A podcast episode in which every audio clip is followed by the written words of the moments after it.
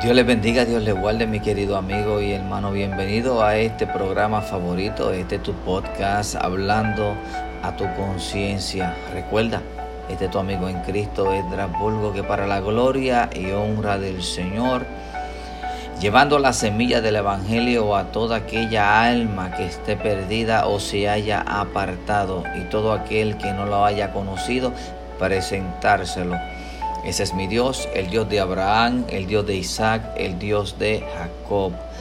Jesús, Señor nuestro. En este día quiero felicitar a todas las madres hermosas, a todas esas madres preciosas. Hoy, Día de las Madres. Aquí estamos ubicados en la 3050 North East Jacksonville Road en Ocala, donde Dios ha plantado esta semilla y queremos ser esa parte de la espartición de ella para que sea el nombre de Cristo glorificado.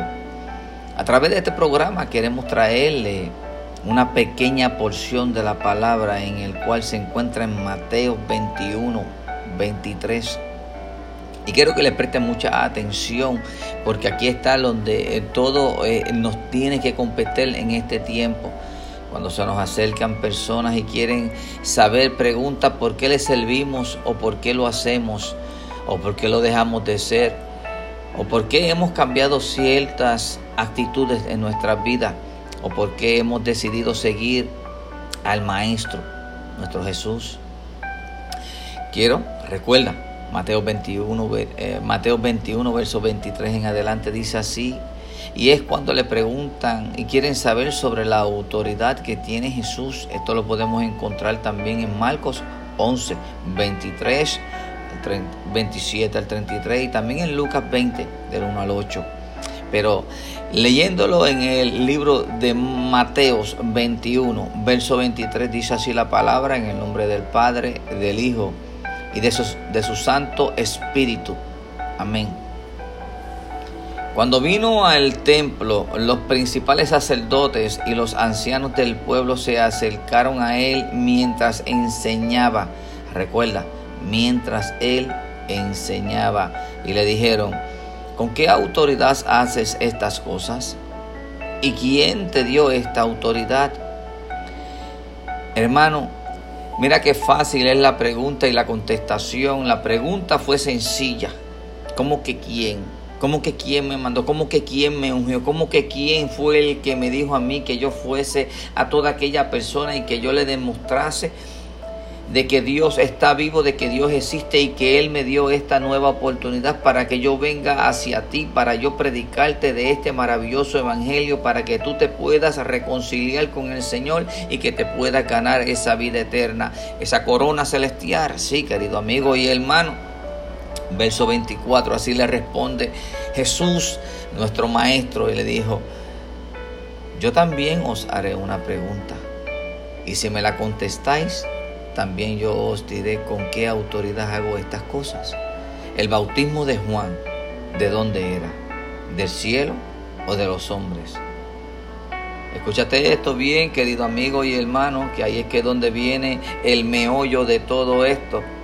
Ahora yo te pregunto, ¿quién fue el que te ungió? ¿Quién fue el que te bautizó? ¿Quién fue el que te llamó? ¿Quién fue el que te envió? ¿Estás escuchando la voz del hombre estás escuchando la voz de Dios? ¿Con quién te quieres afiliar? ¿Quieres afiliarte con el Espíritu Santo para que Él sea el que te guíe con espíritu en verdad, en justicia, en paz, amor, benignidad, en todas esas cosas hermosas que solamente nuestro Dios, nuestro Cristo nos sabe dar?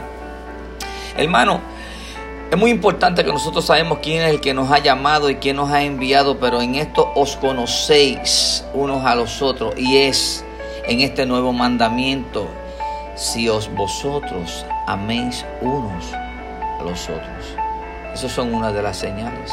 Podemos decir que amamos a Dios, podemos decir gloria a Dios y aleluya, Cristo viene pronto, pero qué estamos nosotros representando en esta tierra, qué es lo que Dios quiere que tú demuestres cuál es la presencia y qué es lo que tú estás cargando para que se vea lo que Dios está haciendo en tu vida. Son muchas preguntas, pero si no te contestas una, yo tampoco te voy a contestar la otra. O sea, mi llamado, o oh, qué estoy haciendo, por qué Dios me ha tenido que pasar por estas pruebas, porque está tratando de bregar contigo, está tratando de mordiarte en ciertos aspectos de tu vida y tú no has podido entender que tiene que haber una pausa para que tú reflexiones y que tú levantes tus ojos.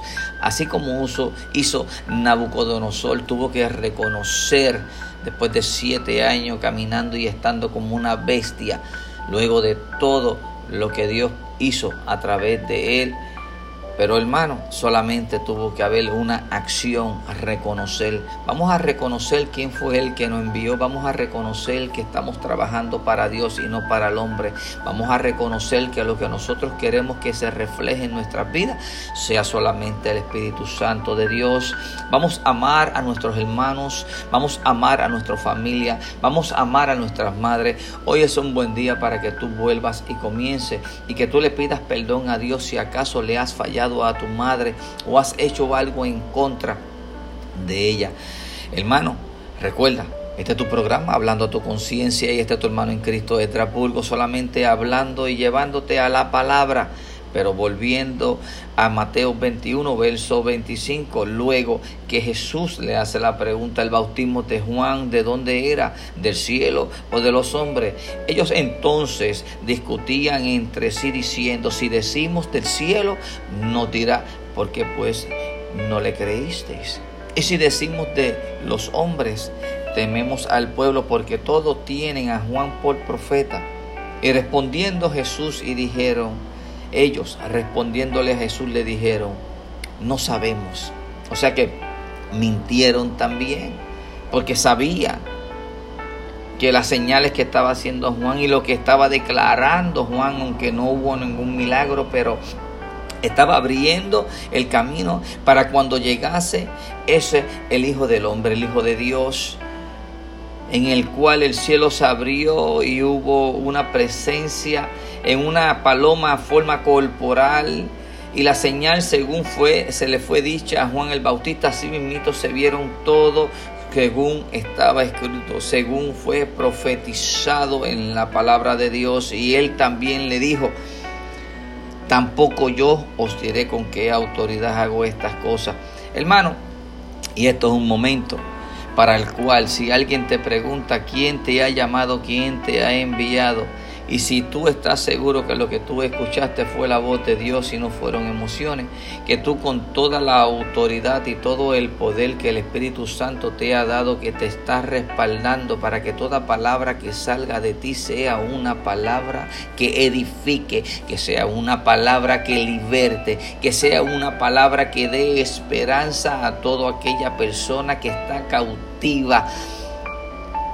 Hermano, recuerda, esto solamente hablando a tu conciencia, porque si ya tú tienes el llamado, tú no tienes por qué tú dar, demostrar ni darle a conocer lo que ya Dios puso en ti. Tú, tú tan solamente tú caminas y Él irá contigo. El Espíritu Santo es el que posa en tu vida. El Espíritu Santo es el que tú cargas. El Espíritu Santo es el que va a materializar toda aquella palabra que proceda de tus labios según la voluntad del Señor.